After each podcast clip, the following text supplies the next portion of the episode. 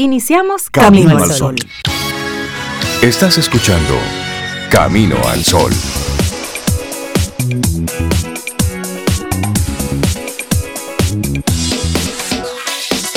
Buenos días, Cinta Ortiz, Sobeida Ramírez y a todos nuestros amigos Camino al Sol oyentes. Muy buenos días. Hola, buenos días, Rey. Buenos días, Cintia y nuestros amigos Camino al Sol oyentes. También buenos días para Laura Sofía. ¿Cómo están ustedes? Ay, estamos bien, Explícame. Con un sueño. Ah, bienvenida al club. Pero estamos bien. Pero todo este sector. Ay, bien, pero como que. Sí, sí, porque estamos bien. Esa es como ánimo, ánimo. No, no, no, no. Es que antes de tú quejarte, tú vuelves y recapitulas y dices, no, estamos bien, estamos bien, tenemos ah, sueño. Bueno, que tú te vas a quejar bien. y de repente el cerebro. Me iba a quejar de sueño, pero no. Pónganse contentos. Contentos siempre, contentos Pónganse siempre. contentos. Por, ahí, por eso la, la respuesta. Sí, estamos bien, Sobra. Estamos Sí, bien. no, pero qué bueno. Yo estoy bien. Tú estás Ah, bien. Es- tengo un ojo colorado, pero estoy bien. Vamos a, a- pero- a trabajar ese ojito, pero sí. Es- sí, Algo tengo- te cayó. Ahí, Sí, sí, pero, pero estoy bien. Me, me he hecho unas gotitas en un ratito y, ya, Y y ya, ya. ya estamos Sí, bien. Y seguimos avanzando. hombre, ¿Es eso? Estoy de Nosotros acuerdo, seguimos estamos avanzando. bien. Feliz jueves, amigo Camino al Sol Oyente, amiga Camino al Sol Oyente, estamos y a Laura, y- siete. Y, toda mío, persona es que nos escucha en el universo y más allá. Ya es jueves. Sí, ya es es jueves, jueves. Sobe, y qué chévere que es jueves. Ay, los jueves son muy lindos, no sé, tiene como un sabor Sí. especial. Y hoy cumpleaños una persona que nosotros tres queremos mucho, mucho, ¿Y muchísimo. quién será? ¿Quién será? ¿Quién está de cumpleaños? Esposo de una persona que queremos mucho, mucho, muchísimo. Esposo de una Ajá, persona. mucho Samuel doble. Vargas de. Mostaza, el esposo de, Nereida de Castillo, Nereida. un par tan tan chulo, un par de personas Pero claro. de almas tan lindas. Ay, sí. Samuel es una persona maravillosa. Si usted lo conoce y trabaja con él, pues Dígale- salúdelo porque hoy es su cumpleaños. Dígale que desde Y Camino no al Sol le, le como yo, mandamos felicidades, Samuel. Buen día, un abrazo a Samuel. gente de esa buena con la que uno se topa en la vida. gente buena, Sí. con la que siempre que tienes una conversación es sobre proyectos, sobre cosas positivas, sobre, sobre otras cosas, sobre, sobre otros temas. Y, y es gente conectar con. Es bueno conectar con gente así. Ay, sí. Así es que procúreselo. gente Sí. Sí, Bueno, y arrancamos nuestro programa proponiéndote que pienses sobre la siguiente frase. La salud se refleja desde tu interior, desde lo que está pasando por dentro. Desde ahí es que se va reflejando la salud.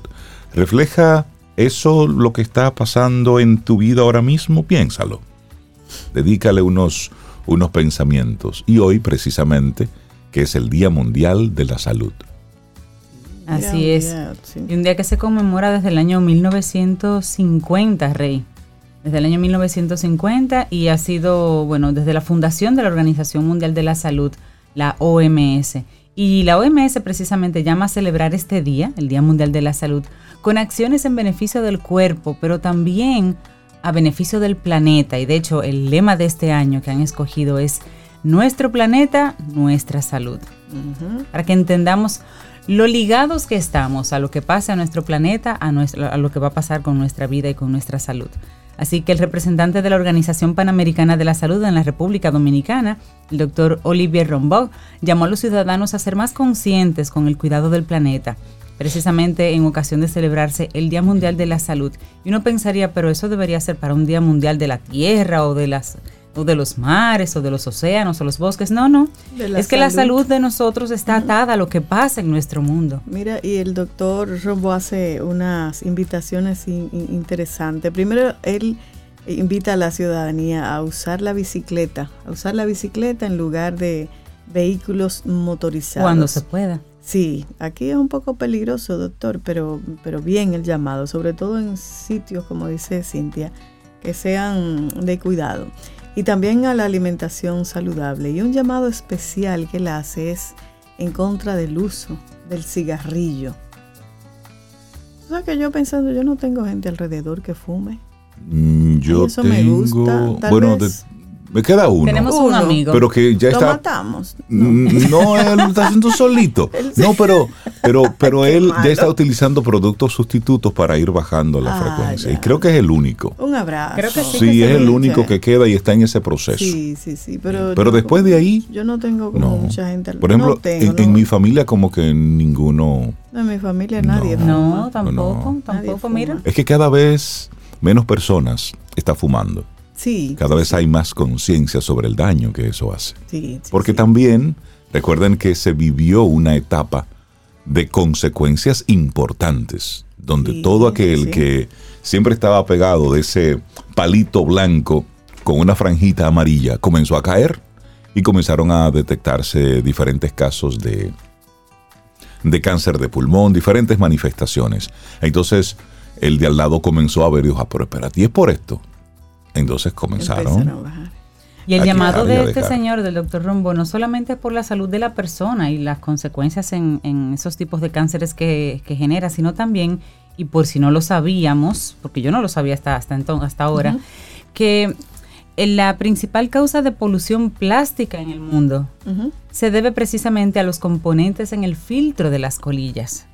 Ah, De ahí también ese oyes. llamado para que las personas vayan dejando esto. El 99% de la población del planeta Tierra respira aire contaminado y la polución del aire mata a 13 personas por minuto, según Wow, unas es- estadísticas. Mira, y hay un llamado que hace la OMS en su, en su página web. Hace una lista de acciones que tanto los gobiernos como los ciudadanos como nosotros podemos implementar. Y oye bien, para una mañana más saludable. Y, y esa lista, eh, primero, por ejemplo, priorizar el, el bienestar humano a largo plazo y la estabilidad ecológica en todas las decisiones que uno tome. Priorizar a largo plazo, no la es. comisión que usted se va a ganar ahora con el contrato. No. Es a largo plazo lo que va a pasar con este país y con este Y mundo. le, la- le va a gustar a, a Rey la otra. Mantener los combustibles fósiles bajo tierra. Aplicar políticas de producción y Ahí uso es que de deben estar. energías limpias. Ahí es que deben estar, ahí es que deben quedarse ya, porque tenemos, tenemos soluciones ya. Ya, claro, Exactamente. Claro, claro. Bueno, y otra eh, sugerencia que hace es grabar a los contaminadores e incentivar la reducción del carbono. Otra sugerencia es reducir los niveles de contaminación del aire para disminuir la carga de morbilidad derivada de los accidentes cerebrovasculares, las cardiopatías, el cáncer de pulmón y las enfermedades respiratorias tanto crónicas como agudas que incluyen hasta el asma. Y esta, oye, eso, Rey. Grabar los alimentos y bebidas altamente procesados con alto contenido en sal, azúcares y grasas no saludables. Habría que grabarlos casi todos. Bueno, y lo que se procura es eso, un, un planeta más saludable, pero también unas, unos hábitos más saludables. De eso se trata. Vamos a compartir esta lista a nuestros amigos Camino al Sol oyentes y de ahí pueda decidir con qué quiere seguir contribuyendo Claro que sí. a nuestro planeta. Son las 7:11 minutos, arrancamos nuestro programa Camino al Sol. Es jueves, estamos a 7 de abril. Nuestros invitados, nuestros colaboradores están ahí listos para acompañarnos durante estas dos horas para tener un buen arranque, un buen inicio de este jueves. Laboratorio Patria Rivas presenta En Camino al Sol la reflexión del día.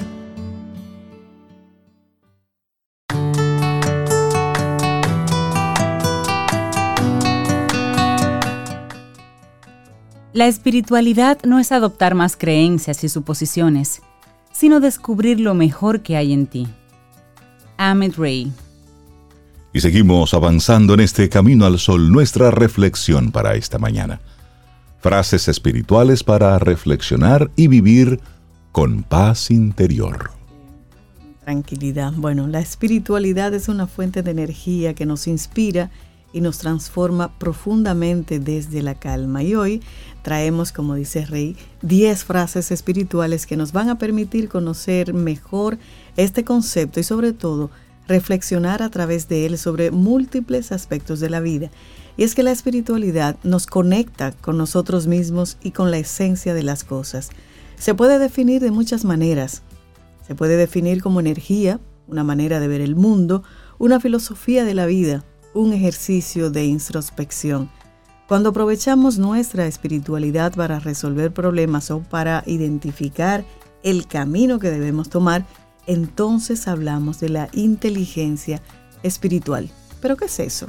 de inteligencia. Primero, ¿qué es la espiritualidad? Espiritualidad. Bueno, existen muchas definiciones sobre para la espiritualidad y no hay una más válida que otra, porque la espiritualidad en realidad es muy personal, el concepto y cómo se mira es muy personal. Es en cierta manera una cuestión de fe, una energía que nos hace conectar con nosotros mismos y con la esencia de las cosas y de las personas.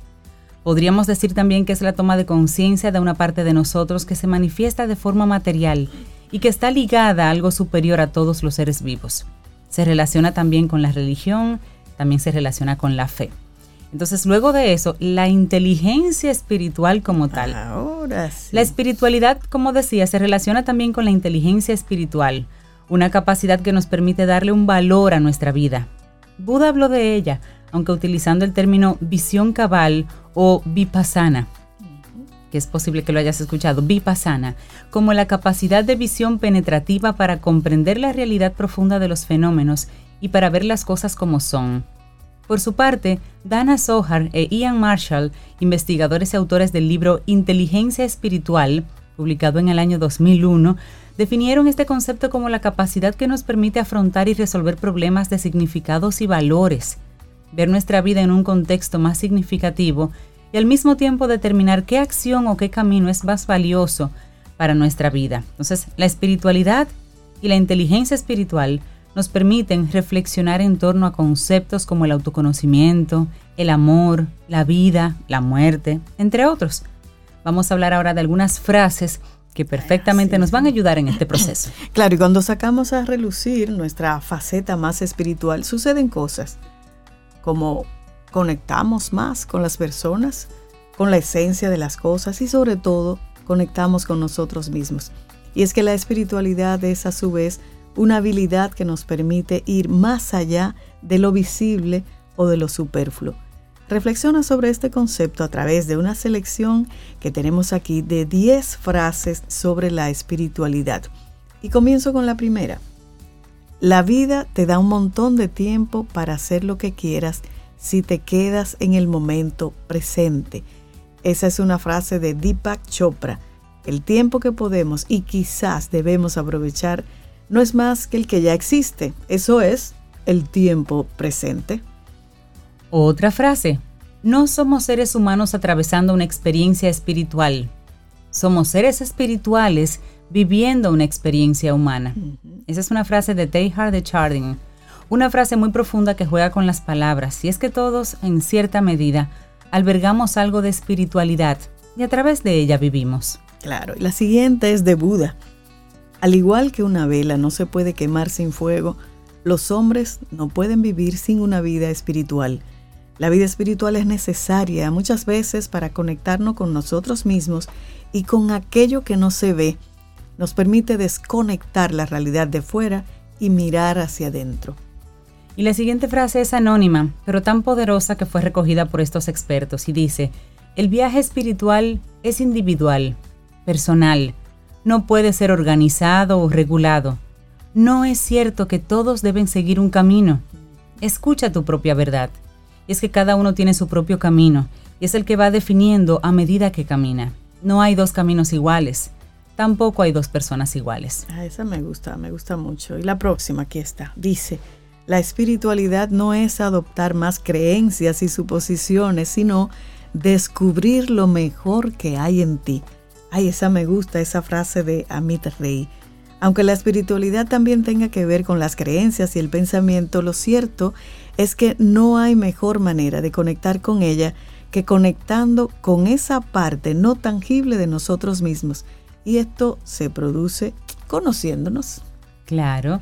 La siguiente frase anónima también dice, la realización es simplemente dar vida a algo dentro de nosotros mismos. Sentirnos realizados implica conectar con lo que nos apasiona y la pasión, con frecuencia, tiene que ver con conectar con nuestra esencia. Wow, qué, bonita. Bueno, y seguimos con más frases espirituales como esta de Alexis Carrel. La religión aporta al hombre una fuerza interior, la luz espiritual y la paz inefable. Frases de Alexis Carrel, que fue premio Nobel en medicina. La fuerza interior tiene que ver precisamente con esa luz y esa paz que siempre buscamos y que nos permite cierto equilibrio mental. Muchas personas sienten esa fuerza gracias a la fe depositada en la religión. Nuestra siguiente frase es de Eckhart Tolle.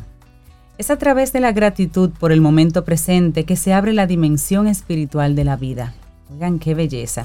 La gratitud es un valor, a la vez que una capacidad que nos permite conectar con aquello que tenemos y somos y mostrarnos agradecidos por ello. Uy, sí.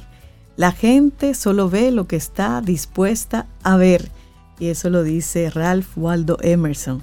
Nuestras creencias nos influyen, nos ayudan a expandir nuestra perspectiva de las cosas, pero también la limitan. Y la espiritualidad, aunque a veces se aleje de lo terrenal, también tiene mucho que ver con estas creencias. Bueno, y Tao Te Ching es el autor de la siguiente y última frase de nuestra reflexión y dice, El que conoce a los demás es sabio, el que se conoce a sí mismo está iluminado. Conocer a los demás nos proporciona aprendizaje y conocimientos, y está bien, pero no hay nada como conocerse a uno mismo. Así es. ¿Y tú, Camino al Sol oyente, con qué frases te queda? ¿Conoces más frases espirituales? Así que te animamos a seguir aprendiendo sobre este concepto y sobre todo a encontrar tu propia forma de ser espiritual, si sientes esa necesidad. Qué belleza, así es. Hoy compartimos 10 frases espirituales para reflexionar y para vivir con paz interior. Fueron escritas y recogidas por Laura Ruiz Mitjana y las compartimos aquí hoy en Camino al Sol.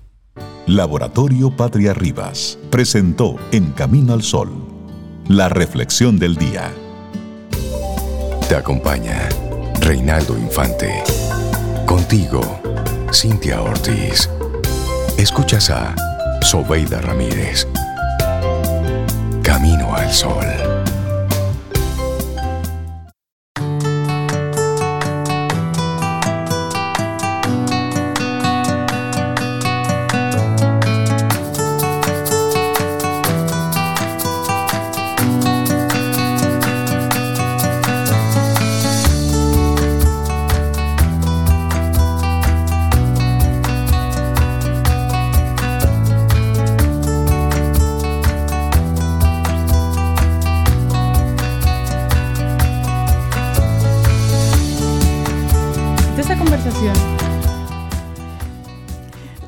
Es templo de la naturaleza y del Espíritu Divino. Consérvalo sano, respétalo, estúdialo y concédele sus derechos. Henry Frederick Amiel, filósofo. Y seguimos nosotros aquí en este Camino al Sol. Es jueves, estamos a cuánto ya? Esto va rápido, a 7 de, abril, año 2022. Y nosotros contentísimos de conectar con cada uno de ustedes a través de las diferentes vías. En especial, estación 97.7 FM, que siempre están ahí conectados. Y por supuesto, a través de caminoalsol.do.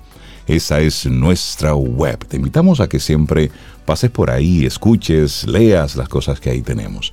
Y nosotros contentos también de recibir a nuestro buen amigo Richard Douglas, actor, productor dominicano con el que hablamos, o más bien, él viene cada jueves y nos da su opinión personal. Richard, buen día, ¿cómo estás? Yo feliz de estar aquí una vez más, encantado de reencontrarme con ustedes, de estar de nuevo en esta cabina magnífica, llena de gran energía espiritual porque ustedes son chulísimos. Gracias, Richard. Richard, y vamos a ver. Gracias a ustedes. Mira, aquí hay gente, supermercados nacionales. Claro, que, son los que permiten que estés aquí. Mm. Pero Richard, hay gente que está aquí esperando. A ver qué va a decir Richard en el día de hoy. Bueno, que se preparen entonces porque lo que viene es con duro. Ajá. Eh, sí, como, así como yo me estoy preparando para la segunda etapa de yo creo en el matrimonio, que va a ser en, el bar del Teatro Nacional, bar Juan Locuar del Teatro Nacional, a partir del 5 de mayo. 5 de mayo. Sí. pero me gusta. Así que ya lo saben, tienen que decirlo y regarlo. sí, sí, sí. Regarlo. Sí. Por supuesto. Mira, hoy tengo una propuesta. Hay una película de Amazon que se llama Aguas Profundas. Hay muchas películas que se llaman Aguas Profundas, más de 10. Pero esta película en particular es la producción más reciente de, de- de Amazon Movies. Se llama Aguas Profundas, Deep Water. Viene de, un, de, una, de una adaptación de, de Deep, Water, pero es una nueva producción con un tema bastante intrincado desde el punto de vista emocional y afectivo de las parejas.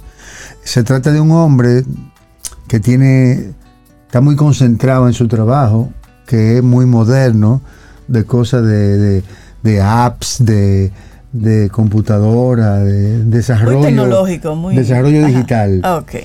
Entonces el tipo es un genio que está en eso las 24 horas y como que no está mucho en, en el tema del- de la familia, la mujer, la esposa. Y, y eso lo, lo descuida un poco en esa, en esa área. Y él como co- compensación, como que deja que ella tenga unas libertades muy especiales. Este es un director muy avesado en ese tema que se llama Adrian Lyne un hombre que parece que le gustan esos temas, que de alguna manera ha desarrollado alguna habilidad para esos temas. Es el director de Nueve Semanas y Media, el director de wow. Ah, Propuesta Indecente, uf. Ok, Propuesta, bueno, esas películas que son como cine erótico, como Cine dice erótico, Sobeida. Esta se trata de una mujer extremadamente bellicísima, Muy atractiva, que es Ana de Armas, una cubana Hermosa. que conocemos, Sí. cubana, cubano-española, pero una mujer bellísima, que parece que en su vida se parece un poco al personaje, porque ha tenido como 200 novios. El más reciente de novio que ella tiene es Ben Affleck, que es justamente el protagonista de esta película. Ah, fue difícil esa película. No, para ellos debe haber sido muy fácil, porque como que es el tema de ellos, ¿no? natural. Entonces, Ben Affleck hace aquí otra vez más, Ben Affleck, es la tercera vez que lo menciono en, en este año, ha hecho aquí un trabajo muy digno, muy, muy creíble, muy confiable como caracterización. Vale la pena ver el trabajo de Ben Affleck en esta película. Y el de, y el de la propia Ana de Armas, que aunque lleve la vida que lleve, es una actriz de primera. Y, y además te, te da confianza en lo que tú estás viendo. Tú, tú dices, es verdad, esta mujer se portó así y este tipo se portó así. Ustedes saben que en esos temas siempre hay como, como la duda de, de quién es el culpable o quién es el, el permisivo. Para mí siempre hay un medio pendejo de por medio, pero, pero bueno, es- esas son las cosas que pasan y esto está muy, muy creíble, muy confiable. Muchos actores de reparto muy bien hechos, muy bien manejados. Sobre todo, vale la pena mencionar el trabajo de Tracy Letts. Tracy Letts es un actor viejo, mm, eh, no de edad, sino como actor, o sea, de las tablas, un hombre muy avesado, un hombre de teatro, un hombre, un dramaturgo. Yo siempre le voy a estar agradecido porque él escribió la obra Agosto, que, con la que yo me gané el premio como mejor actor de teatro en el país. Pero además él también se lo ganó por esa obra.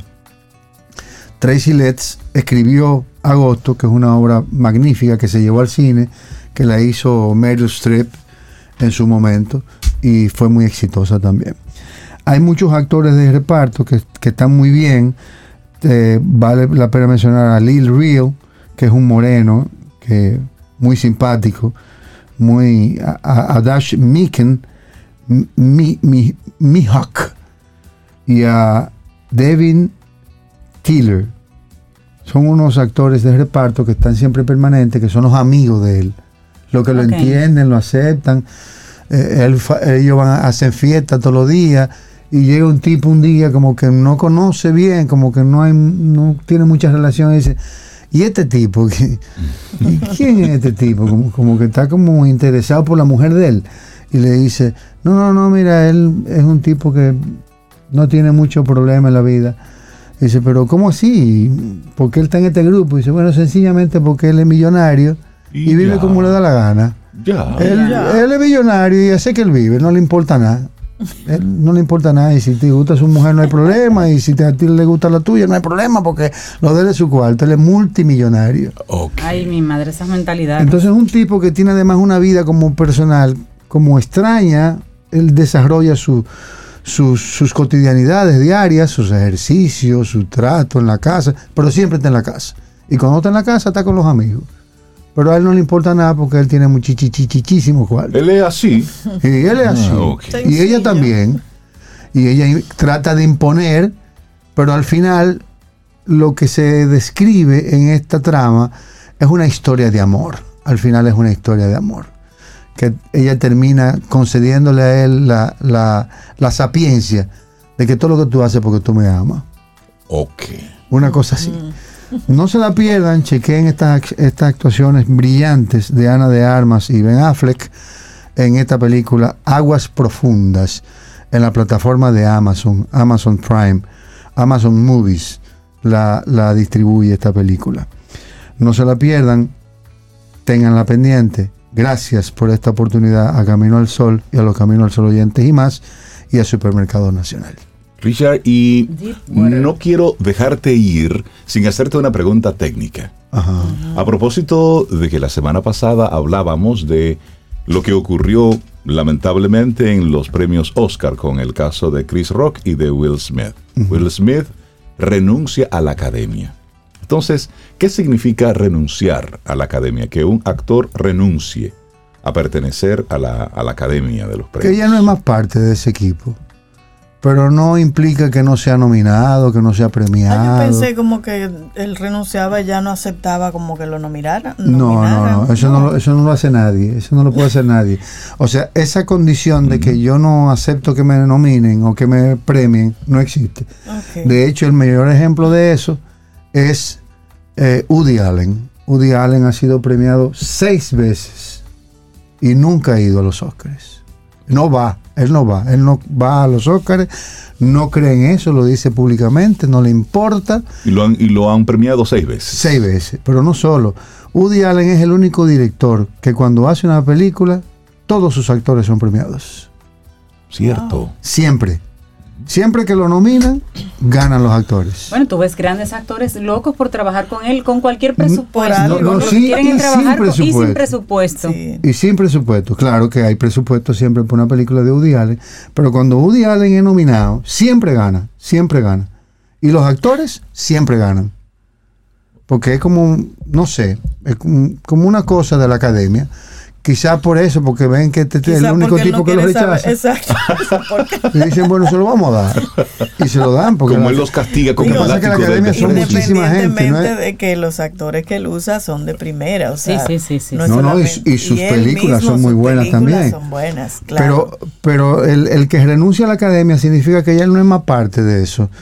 Que, no, que no vota, que no opina, porque la academia son 300 y pico de gente y todo el mundo opina, todo el mundo vota, todo el mundo aporta. Que él renuncie no implica nada con respecto a los premios. Además, ese no es el único premio en los Estados Unidos. Ese es el premio más connotado, el de mayor fama, el de mayor tiempo. Pero hay premios como el BAFTA, el, premio de, la, del el, Golden Globe. Sí, está el, del sindicato. El del sindicato de actores. Hay muchísimos premios. O sea que eso no implica absolutamente nada. Eso es como parte del bulto. Desde, mi punto de vista, ¿te entiendes? Ellos hicieron un bulto muy bien hecho. Su opinión personal. Sí, bien, bien. Eso es parte del bulto. Ahí no va a pasar nada. Nada. Richard, que tengas un excelente día. Ustedes también, muchísimas aprende, gracias. Uno aprende, Sí, se aprende. Gracias, Richard. Bueno, Y, y la música de la película que nos trae Richard hoy es de un compositor, pianista, egresado de Berkeley, que es brasileño, nació en Sao Paulo y ha hecho eh, música para otras películas. Así que vamos a escuchar esto precisamente el tema Dark Waters, Marcelo Sarvos, el brasileiro. Así seguimos. Ten un buen día, un buen despertar. Hola. Esto es Camino al Sol. Camino al Sol.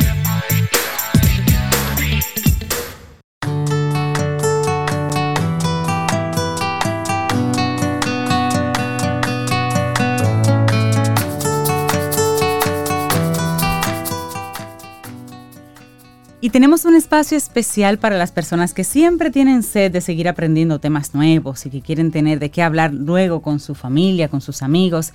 Y este espacio compartido que hemos desarrollado se llama Quien Pregunta Aprende con Escuela Sura. Ahí podemos siempre conocer temas de tendencias, de seguros, de riesgos, de la mano de expertos de Seguros Sura República Dominicana. Sintoniza la próxima semana y prepárate para seguir nutriendo tus conocimientos con nosotros. Ya estamos trabajando en el siguiente tema. Quien pregunta aprende con Escuela Sura. Bueno, hay momento para darle los buenos días y la bienvenida a una, bueno, pues a una colaboradora que nos tenía un poquitito votados en este 2022, pero, pero está aquí, siempre presente, siempre cerca. Rosario Arostegui, buenos días y bienvenida a tu casa. Gracias, yo muy contenta de estar en ella, en mi casa, porque así la siento, me encanta venir por aquí. Buenos días a todos y todos los caminos solo oyentes. Buenos días, Rosario. Rosario, bienvenida a tu casa, ¿qué es esta? Sí, gracias. No, yo no andaba perdida. Bueno, he tenido muchas actividades y como nos mantenemos en contacto, pero eh, he venido con un recorrido interesante de distintas eh, charlas con jóvenes en distintos lugares del país y, y, captando también qué pasa, qué están sintiendo, qué, cuáles son las inquietudes y por eso hoy vengo a hablar de profesiones y estilos de vida. Me encanta ese tema. Me gusta ese tema, conjugar eso. Eh, sí, porque fíjate que este tema nace porque en una de esas charlas una joven me dice, entramos en la conversación, a mí me gusta que después como que haya interacción, ¿no? Y me dice, bueno, lo que pasa es que yo pensaba que yo estaba muy segura de lo que yo quería estudiar, desde niña estaba muy segura, y de repente eh, como que no, cuando ya me toca inscribirme, o sea, no estoy como que no. Y le digo, a ver, ¿y qué es lo que te hace, o sea, qué pasó? dice, bueno, lo que pasa es que eso que yo pensaba que quería estudiar, no me gusta el estilo de vida. a ver. Oh, interesante. el estilo de vida. Sí, ¿cómo que no? Dice, yo, esa no es la vida que yo quiero. Entonces cuando comienzo a preguntar y resulta, bueno, debo aclarar que esta pregunta me despertó el tema, pero esa misma respuesta la encontré dos veces más en la misma semana. Y dije, mm. ok, oh. aquí hay algo. ¿Qué es el estilo de vida? Ah, no, es que yo no quiero vivir como vive mi mamá. Eh, hubo una joven que me dijo, ella no tiene mm. Eh, yo no sé cuándo ella tiene vida para ella y esa no es la vida que yo quiero. Mm. Entonces, en esa segunda ocasión que me vuelve a salir el tema en la charla, yo hago así, digo, alto, a ver, por favor, levánteme la mano, ¿quién le gusta el estilo de vida que tiene su mamá y su papá, que tienen sus padres? Ah, ah bueno. wow. Entonces, eh, yo quise traer este tema porque es un llamado a nosotros, los padres, que estamos proyectando. Entonces, yo insisto, cuando trabajo con los padres, es decir, cuando tú hijo no encuentra tu pasión, yo primero te pregunto, ¿y tú encontraste la tuya? Porque cuando nosotros vivimos feliz de que nos llega más trabajo, es porque estás haciendo lo que tú quieres hacer. Entonces, la alegría y la felicidad pues manda un mensaje diferente. ¿Qué pasa? Nuestros jóvenes van entendiendo o dándole definición a las profesiones por lo que perciben, porque es lo que tienen. ¿Y cuál es su referencia más cercana? Pues las personas cerca que yo veo cómo viven y por lo tanto entiendo que ese es el estilo de vida de la profesión. Que eso es la profesión, no que sus padres son de esa manera. Entonces, eh, bueno, sí, hay algunas cosas que influyen en la profesión que tú eliges. Pero yo quisiera que, que le prestemos atención a eso, porque no es que se me antojó, es que lo sentí y este tipo de respuesta vino de conversaciones con jóvenes. Y pues cuando yo le digo esa pregunta al grupo, digo yo entonces, no todos sus padres están eh, con la misma profesión, ¿verdad que no? Entonces el tema no es la profesión, el estilo de vida sí se puede elegir. Ahora bien, vamos a establecer una diferencia. Por eso hablar de profesiones y estilo de vida. Si eso me, cuando yo le propuse el tema, recordé eh, una conversación cuando yo estaba en la universidad con un amigo mío que ustedes conocen muy bien, pero nosotros nos conocemos desde entonces y es Paulo Herrera. Mm, nos encontramos en, la universidad, eh, sobre todo en el campus Pucamaima Santiago, que es un campus amplio, y nos sentamos a hablar entre una clase y otra. No estudiamos lo mismo, sencillamente nos sentamos a hablar.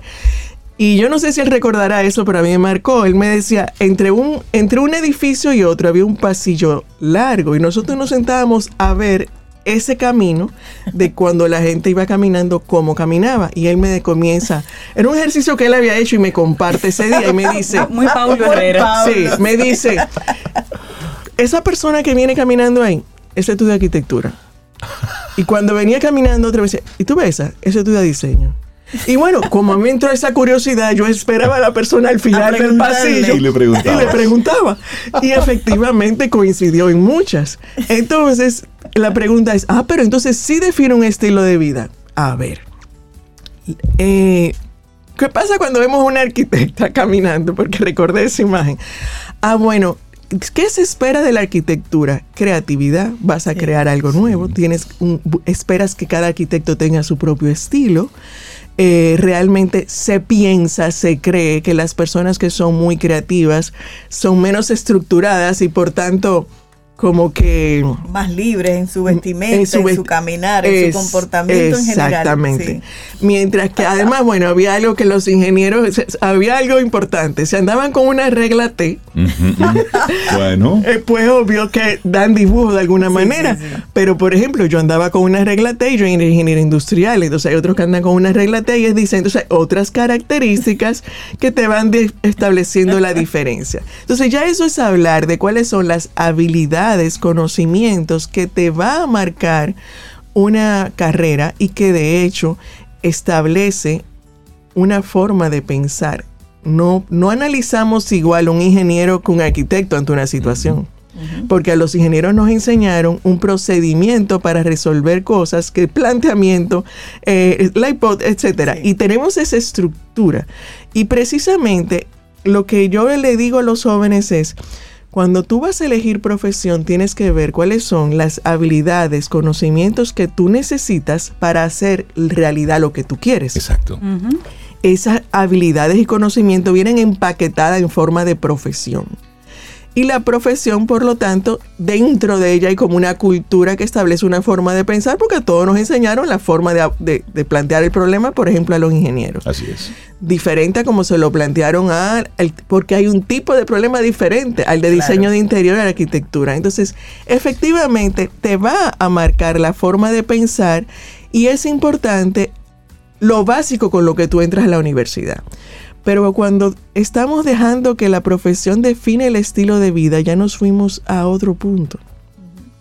Entonces, eh, por eso yo quería establecer la diferencia y por un lado es un llamado a, a los adultos a que reflexionemos de que quién elige el estilo de vida que precisamente cuando decimos es que estos muchachos ya no quieren trabajar, ellos no les importa nada, ellos no quieren no sé qué, todo este tipo de cosas. Pero claro, ¿quién va a querer trabajar si lo que ve es que su papá, su mamá llega tarde, no tiene tiempo para compartir, no tienen vida, no podemos irnos de vacaciones, eh, nunca sabemos cuándo podemos hablar? Y luego ¿Quién en su sano juicio quiere eso? quiero estudiar y, están, y están aburridos, se están quejando del jefe, se quejan de la empresa, se quejan de la situación, se quejan de que no eran lo que querían estudiar. Es decir, papá, mamá, por supuesto que es lo que estás diciendo. Cuando estás trabajando en algo totalmente divorciado a lo que tú estudiaste originalmente, esa es otra señal. Entonces, y no lo hace feliz. Por supuesto, y todavía sigue sin estar feliz. Cada cosa que nosotros, los adultos, los padres hacemos tiene una repercusión en nuestros hijos. Y ellos ven o lo que quieren o lo que no quieren. Así es. Entonces, ¿nosotros qué podemos hacer? Bueno, tomar conciencia de la vida que estamos llevando, porque lo que podemos enseñar es, como dicen, es más fuerte lo que haces que lo que dices. Entonces, ocúpate más de lo que tú haces, ocúpate tú de ser el ejemplo de vida que estás disfrutando lo que haces, que has elegido, y que el estilo de vida es algo que se elige y que es importante que no importa la profesión que tú tengas, aprendas a tener balance, a establecer, o sea, eres tú que tienes que tener tus prioridades, tu agenda, eh, etcétera. Entonces, eh, no, no es saludable el workaholic. Tampoco es que te vayas a decir, ah, no, porque va a caer del cielo y aquí va a caer. Entonces, hay que hacer un trabajo. Hay, hay que hacer algo. Hay que bajar el lomo, pero... pero balance, porque... Creo que lo bajamos demasiado. Si lo bajamos. Yo una pregunta sobre un comentario. No, no, no, no. Pues entonces, bueno, lo que ahí eh, cerrando un poquito es, revisemos eh, esa, eso que ellos dicen que es estilo de vida, cuál es el estilo tuyo, porque el estilo no es necesariamente relacionado a la profesión. La profesión nos va a marcar, pero no nos define, porque incluso...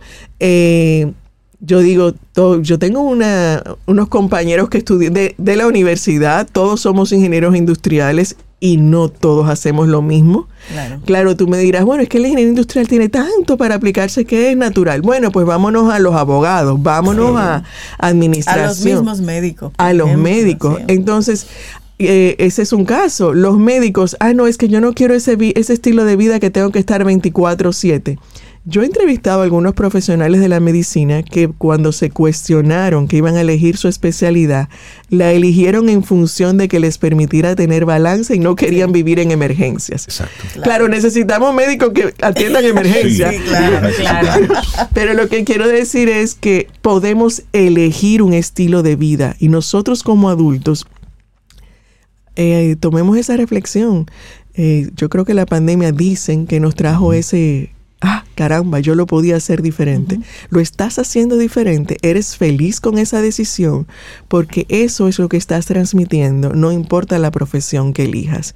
La profesión trae algo en el paquete, pero hay otra parte que es tuya y que son tus decisiones. Entonces, también cuando vas a sentarte a hablar con tus hijos, sobre elegir profesión, hablemos de las profesiones en función a cuál es su propósito, para qué te sirve, qué vas a aprender, sí, qué va a implicar en, de ti, de compromiso. Eh, y ahí viene la parte, bueno, un médico 24/7, te vas a comprometer, te gusta lo que estás haciendo, ¿qué va a exigir de ti? Pero que sepamos que sí podemos elegir y que incluso el médico 24/7, porque yo conozco algunos que tienen una vida que yo digo, ¿y a qué hora trabajan? Sin embargo, porque saben buscar el balance y uno nada más ve lo que sale en pantalla, o sea, el, momento en el que tú intercambias con esa persona, pero es un, muy buen médico. Entonces, al final de cuentas, ¿de quién depende? Claro, claro. Y la relación que tú como papá o mamá tengas con el trabajo es la relación que tu hijo va a ir desarrollando desde lejos con el trabajo. Y esa frasecita que se, se cuela por ahí así como inocentemente, pero no lo es, de trabajo es trabajo, el trabajo no es bueno, por eso te pagan. Eso hay que cuidarlo porque delante de los chicos eso le va a ellos eh, creando ese, ese fantasma del, del, trabajo. Pero también... Tienen que pagarme bien porque no es bueno. Pero también creo que hay que poner la vida en perspectiva en eso. Hay que tener cuidado. Claro con aquello de los, de los gustos, aquello de la pasión, porque también ahí hay que poner un balance. A nadie va, nadie quiere eh, recoger basura por pasión. Mi pasión es recoger la basura. Mi pasión es limpiar. no, no, no. En la vida tenemos que tener claro que cuando hay que hacer las cosas, hay que hacerlas. Y a veces cuando toca, toca. Y ahí es, y es, y es un balance de, de causa y consecuencia también. Decía una, en una entrevista que le hicieron a, una escritora que había que tener claro cinco pasiones, ¿cierto? Sí, cinco hobbies. Cinco hobbies. Un hobby que te dé dinero. Eso. Un hobby que te mantenga saludable. Ajá. Un hobby que te mantenga eh, intelectualmente activo. Sí. Un hobby que te fomente la espiritualidad y el conectar con otros y el otro no me acuerdo. Pero decía algo en esa, en esa misma entrevista, decía algo interesante. Óyeme, el trabajo... Es trabajo. Es trabajo. Y en este sistema en el que hemos creado, hay que trabajar. Busca que algo que te guste, pero si no, lo que toca, toca. Ahora, completa el diferente paquete de tu vida con esas otras cosas, con los diferentes hobbies, con, las cosas. Con la... Porque entonces luego, ¿qué tendríamos? Un mundo donde yo no hago esto porque no me gusta. Yo no hago, ay, que no me gusta. No, es que Y no me gusta. no- La vida no es así. La no vida es no es así. así. Y por eso, porque yo hablo mucho de descubre tu pasión y qué Exacto. bueno que tú invitas a, que, a, a buscar balance. Por eso yo siempre le digo, pero ¿a qué te comprometes tú? Y otra Exacto. parte que tiene que ver, yo le digo, la medicina amarga.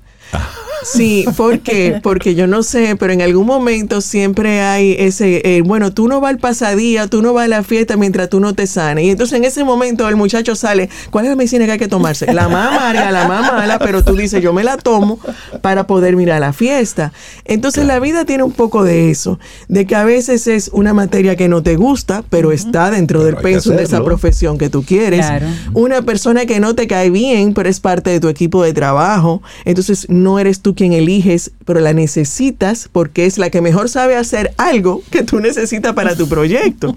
Entonces, la vida es un balance en la cual tú eliges cómo manejas eso que te llega y sí por eso es importante que tú tengas un para qué y tu para qué está relacionado con eso que a ti te apasiona. Totalmente. Además, por lo menos en la, en, en la que yo he profundizado de la pasión, la pasión no es una única para toda la vida. Ujú. Cambia. Ah, cambia. sí, puede cambiar. Tú puedes tener una Buenísimo pasión. que cambie. Exacto. Sí. Entonces tú puedes tener una pasión hoy. Ahora, por eso tú eliges hoy en función a lo que sientes que es hoy. Hoy, claro. Mañana será otro día. Y mira, y eso, eso tan lindo que acabas de decir, es bueno que los padres, papá, mamá, adulto, profesional, desarrollado, exitoso, esa es una ventana, esa es una puerta. A veces decimos, hoy tengo ya 25 años haciendo esto, 30 años haciendo esto, lo hago bien, me va bien, pero quisiera hacer otra cosa. Pero luego viene la otra vocecita, tú estás muy viejo para comenzar de nuevo. Ya lo que tienes, eso está bien ahí. Quédate ahí. Tú dices, ¿pero qué?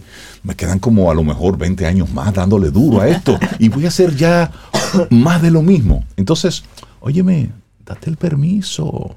Date la oportunidad. Toma tu, pon tu red de seguridad desde el punto de vista financiero, desde el punto de vista emocional, no sé. Pero date la oportunidad de repente. Y sí, Y sí, así. Y, y además hay algo que se une y tiene que ver con... No hay imposible, se trata de saber cómo. Y cómo es tener un plan. Y el plan implica medir ese riesgo. ¿Hasta dónde yo hago la apuesta? exacto. Nunca es tarde, porque además eso es lo que hace entretenido. ¿Por qué no cambiar? ¿Por qué no darte la oportunidad de crecer? O sea, es parte de tu crecimiento personal cambiar de actividades, porque vas a aprender algo diferente. Eh, perder, yo no creo que pierdas nada por probar algo diferente. Rosario Arostegui, bueno. muchísimas gracias por el regalo de tu tema hoy. Profesiones y estilo de vida. Aquí hay tarea para padres, madres y para los, para los adolescentes, para los jóvenes también. Rosario, que tengas un excelente día. Igual, muchas gracias para todos. Gracias, Rosario. Gracias, Rosario. Gusto Un tenerte abrazo. de nuevo por acá. Muy bien. bueno, esta agrupación a mí me encanta. Se llama Incógnito. Es una agrupación británica de voces, instrumentos y todo de jazz. Y este tema, Still a Friend of Mine, me fascina. Así seguimos. Para iniciar tu día, Camino al Sol.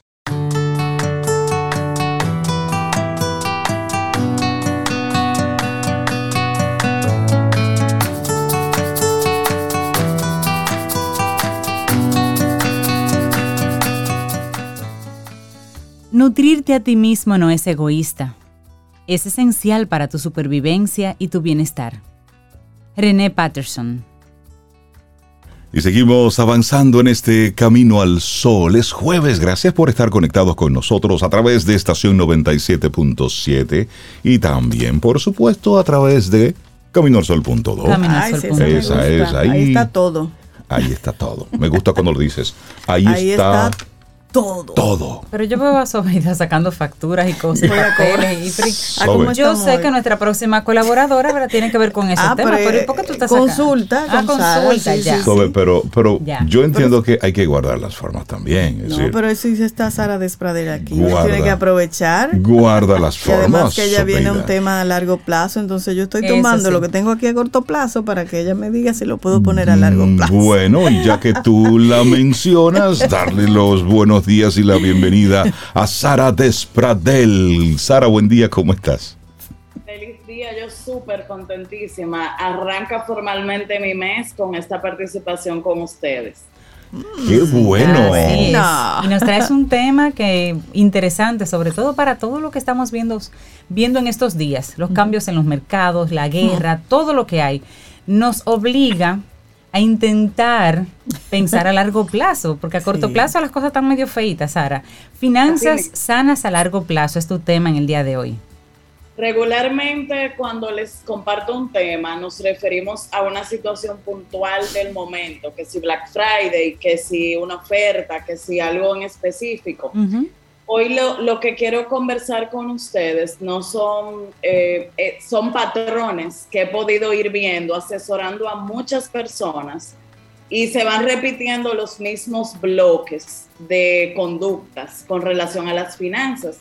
Entonces, lo que me detuve fue hacer un análisis un poquito profundo de qué cosas son las que marcan la diferencia entre aquellas personas que tienen finanzas sanas a largo plazo, porque puedes tener un momento de, yo le llamo de tormenta financiera, una situación comprometedora, coyuntural, pero no se supone que estés todo el tiempo apagando fuegos financieros. Entonces, hoy vamos a ver cómo armamos una ruta para tener unas finanzas sanas a largo plazo, ya que el objetivo de justamente tener finanzas sanas es, primero, que tu dinero te pueda proteger, que tu dinero sea un respaldo para ti, no una angustia, y que tú puedas contar a largo plazo eh, no depender de nadie, no ser una carga. Entonces, entendiendo eso así, eh, lo primero que deberíamos revisar es de qué me arrepiento financieramente. Esa pregunta la hago en cada asesoría, ¿de qué te arrepientes? La gente me dice, ay, no sé, o sea, generalmente se repite mucho el tema del ahorro quisiera, eh, y ahí otra pregunta que nos llama mucho a, entender un poquito ese manejo que vamos teniendo. ¿Cuánto dinero ha cruzado por tus manos y cuánto eres capaz de, retener. De que no seas una máquina de gastar dinero. Entonces ahí podemos empezar desde ese arrepentimiento, no culparnos, no castigarnos, no generar tampoco, es muy bueno echarle la carga a otra persona, mi pareja, el país, mi familia, eh, aquí no se avanza, el gobierno, ahora mismo el mundo, la guerra, el COVID, o sea, siempre va a haber un culpable para quien no decide asumir responsabilidad de sus finanzas. Siempre va a haber un, un culpable y peor aún, vas a encontrar en tu círculo gente que te diga, ay, claro, pobrecita, em, es que tu jefe, o sea, siempre va a haber alguien a quien echarle la culpa cuando no asumes realmente que tus resultados financieros son una cosecha de lo que vas sembrando. Entonces, otra cosa para entender el tema financiero, el dinero se crea en tu mente tú vas a llegar tan lejos, vas a ser tan rico como primero lo sueñes. Y entonces para eso se necesita coleccionar fracasos. Le damos mucho peso al tema de las victorias, pero yo personalmente, ¿cuántos fracasos no he tenido que al día de hoy perderle el miedo? O sea, por eso vemos que emprendedores les va bien en el punto, bien jovencitos, no le dan tanto peso al que dirán y fracasan una y otra y otra vez. Y en ese constante fracasar va a llegar un momento que la van a pegar. Si está bien intencionado lo que hacen y tienen un buen propósito. Ahí has dado en un punto sumamente importante, Sara, porque nosotros estamos en un sistema donde nos, donde nos habla mucho de la parte material, el tener, y el mejor carro. Y primero tener casa, pero luego la mejor casa. Y luego que tienes la mejor casa, viene el mejor apartamento en la playa o la mejor casa en la montaña. Y luego la mejor inversión eh, y luego una casa fuera del país. Es decir, siempre ahí tenemos uno más, uno más, uno más. Entonces, en esa misma línea, Sara, el sistema nos va imponiendo una serie de parámetros, pero yo tengo los míos ¿Hasta cuánto es suficiente, Sara? Excelente pregunta, Reinaldo, porque estamos en una sociedad donde el peso social de aparentar riqueza es muchísimas veces mayor que la riqueza real que yo quisiera tener. Entonces tenemos que empezar por definir esa pregunta, ¿qué es riqueza para ti? O sea, defínela con tus propios términos. ¿Qué te va a permitir el dinero? Y si para mí no tiene sentido tener una casa en la playa, yo tengo tres hijos. A uno de ellos lo voy a mantener en el anonimato. No le gusta la playa. O sea, no, no le gusta ni siquiera el agua de sal. Entonces, para él no tiene sentido eh, tener algo en la playa.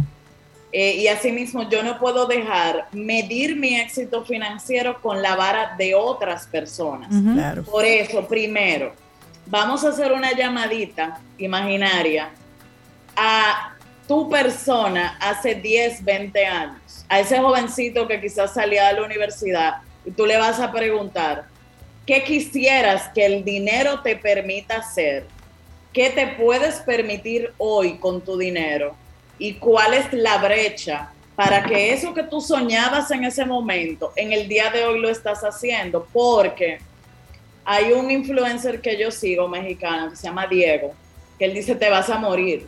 O sea, me encanta ese, ese tema de que...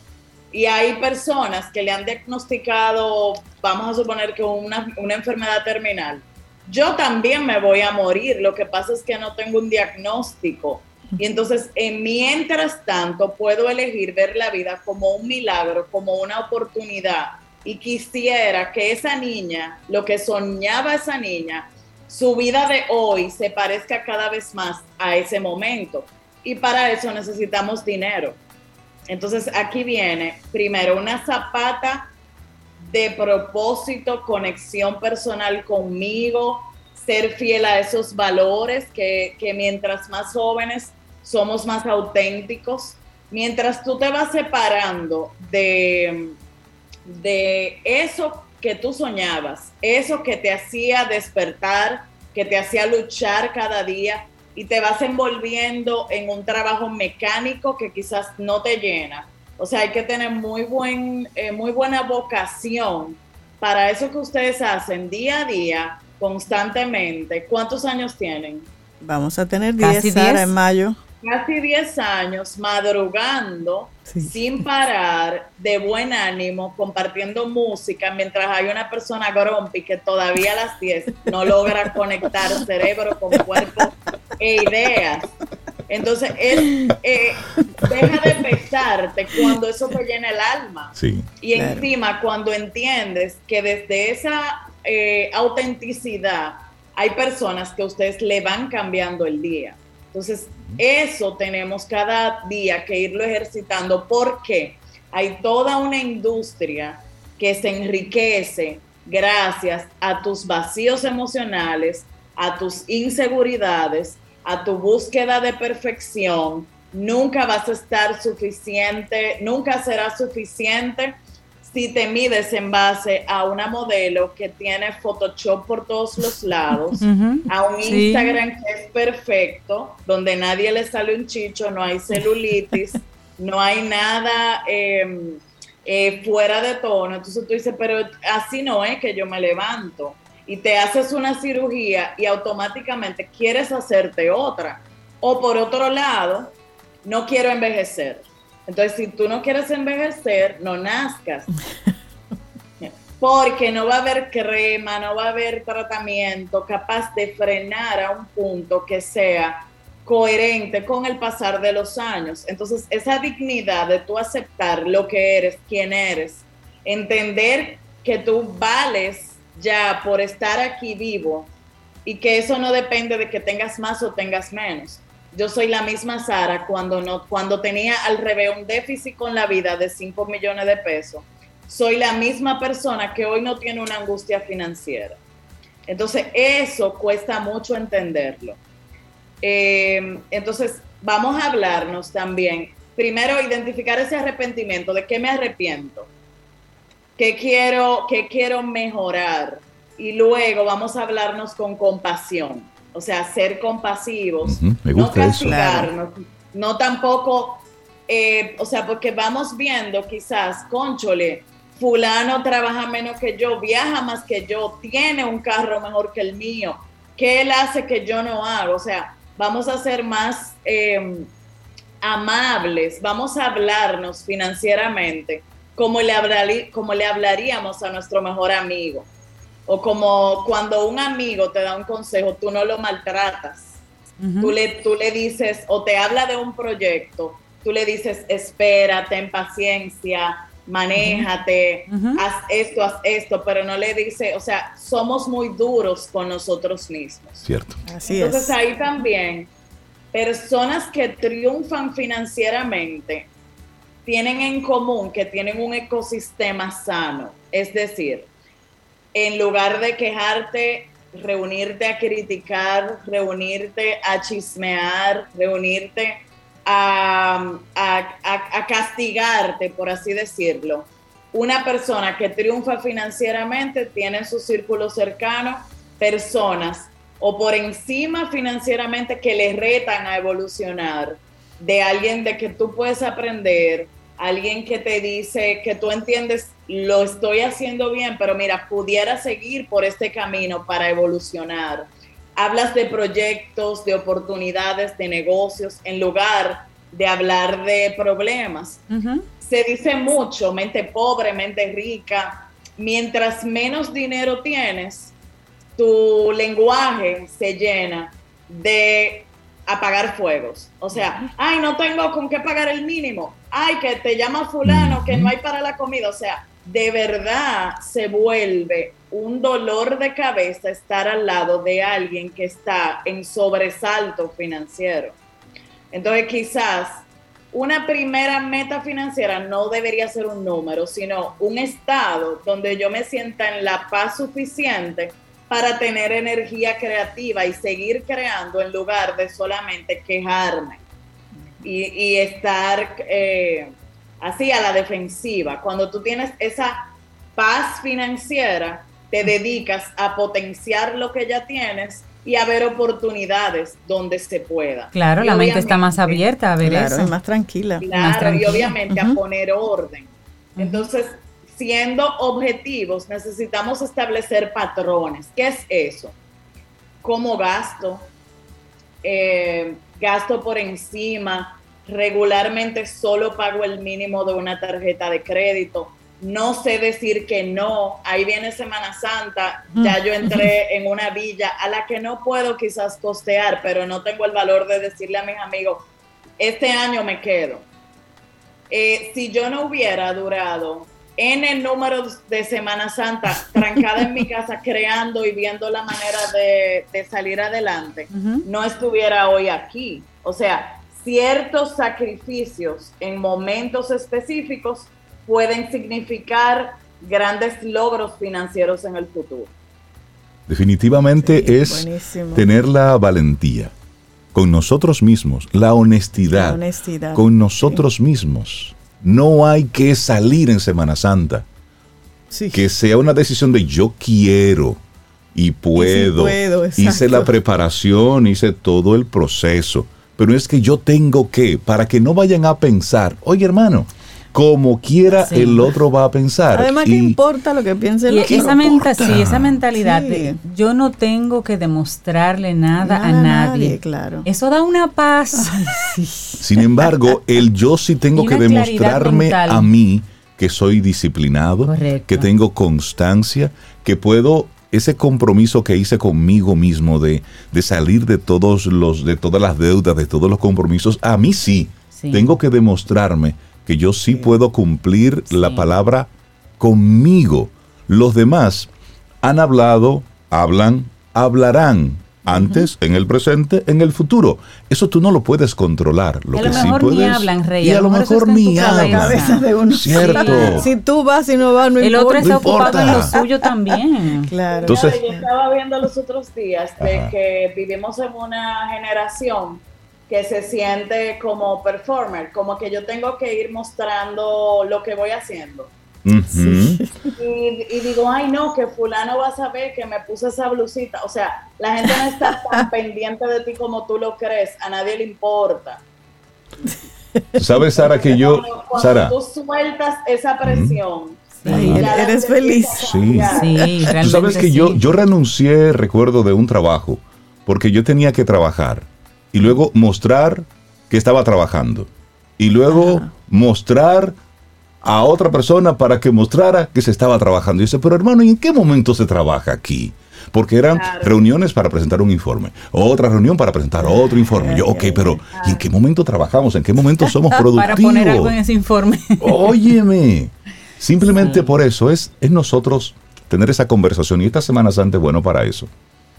¿Usted la celebre o no? Parte, parte financiera, para irnos un poquito de lo psicológico, ¿verdad? Claro. Eh, hace un año, ¿cuánto creció tu patrimonio? ¿Qué porcentaje de aumento estás teniendo de riqueza? ¿Cómo yo mido esa riqueza? Todo lo que tengo, tus activos, menos todo lo que debo.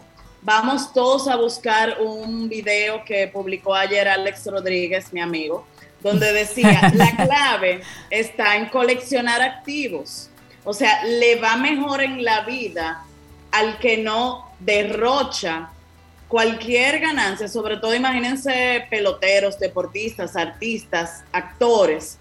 Eh, había un, un, basquet, un basquetbolista que decía, con todo lo que gasté en estos últimos años, le hubiera dado comida a mi comunidad por 10 años. Me siento mal del derroche. más que eso, día a día. Hay artistas, hay deportistas que uno lo ha visto en la prensa que han sido en su momento estrellas ganando muchísimo dinero y terminan en la pobreza. Correcto. Eh, el Estado teniéndolos que mantener. Pero ¿y qué pasó con todo el dinero que tú? Recuérdense cuarentena, cómo el Estado tuvo que socorrer a, orquestas de merengue, que hermano, y cuando usted producía muchísimo. ¿Qué hizo con eso?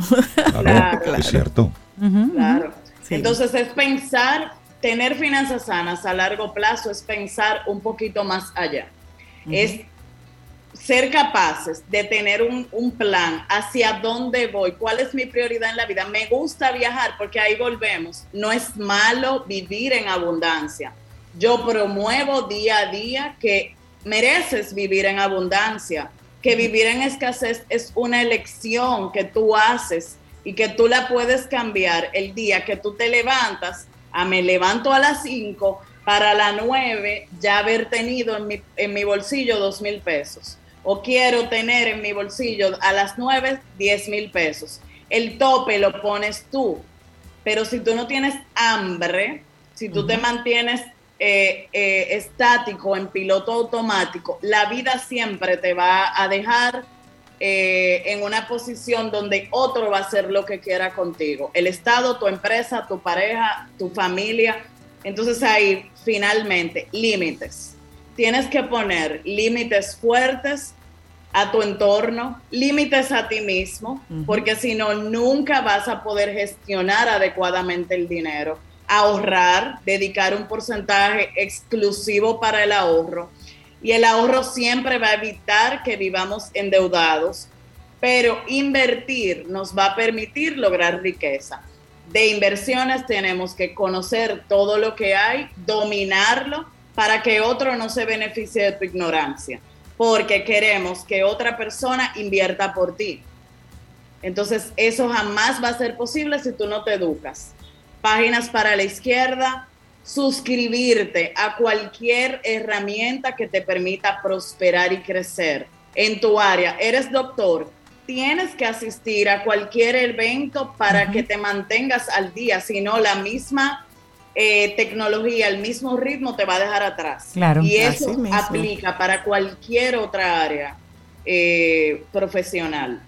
Entonces, vivir en abundancia es posible siempre y cuando eh, entendamos todo ese ecosistema, donde eres más rico mientras puedes manifestar y, demostrar que es posible realizar eso que soñabas hace muchos años.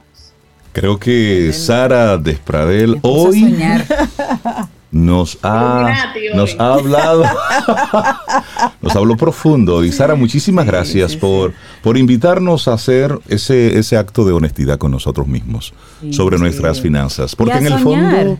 Y a soñar para hacer un plan. Claro, y en el fondo nosotros sabemos, nosotros sabemos, en el fondo, en el fondo, dónde que estamos fallando, qué es lo que estamos haciendo mal.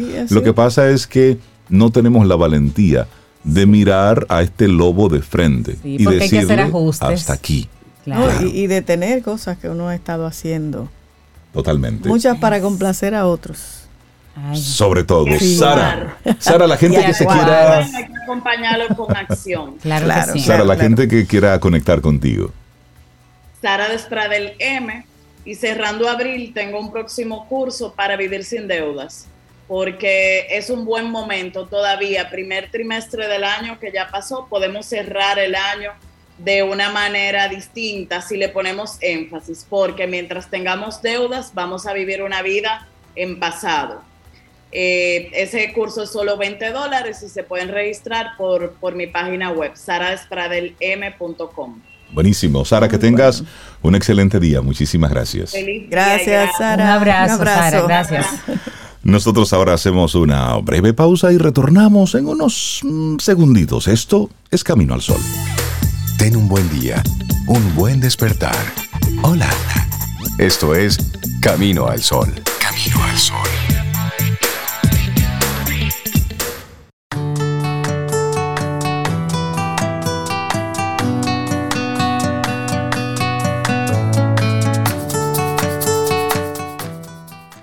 Cortito y contundente.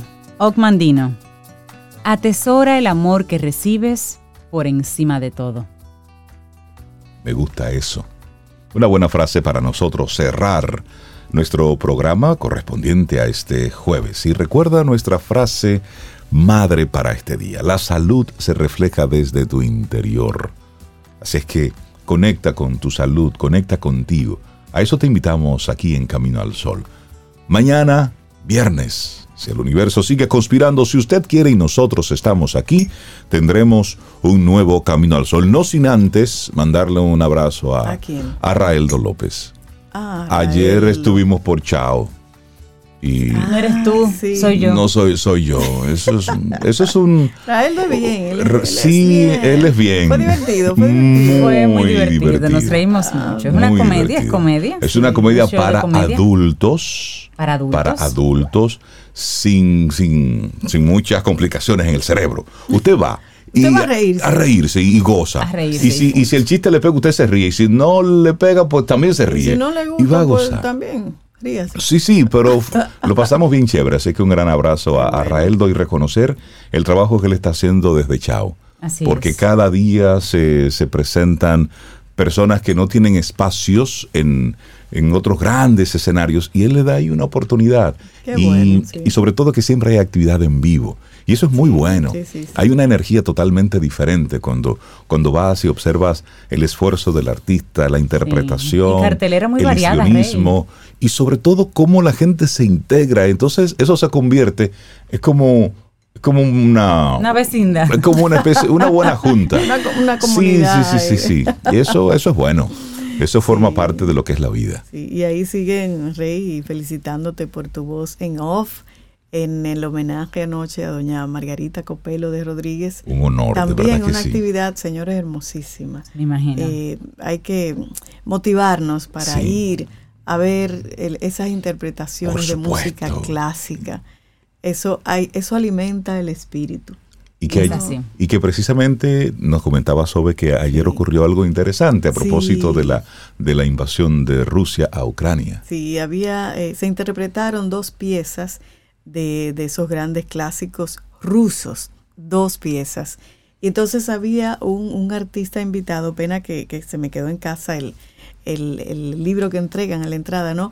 El pianista invitado, Rey Cintia, jovencito, yo creo que eh, oí que tenía unos 28 años, pero jovencito, ucraniano, ucraniano. Interpretando unas piezas rusas. Interpretando. Es que es la vida. Es que Mira, el arte a mí como que no me gusta que le estén ligando en la guerra, que Pero se prohíben. siempre, siempre entra y se va entre las patas del caballo. fulano Sí, de. Rusia que Sí, se sí. presente en tal sitio, que el director ruso no Sí, pueda es, es una, dirigir. es una pena. A mí me apena mucho eso, porque la música une.